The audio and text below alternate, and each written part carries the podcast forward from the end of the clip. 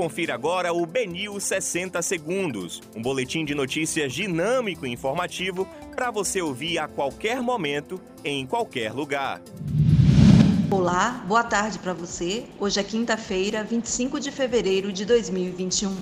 Eu sou Chizui Miyazono e esse é o Benil 60 Segundos. Governador confirma fechamento do comércio e ampliação do toque de recolher na Bahia.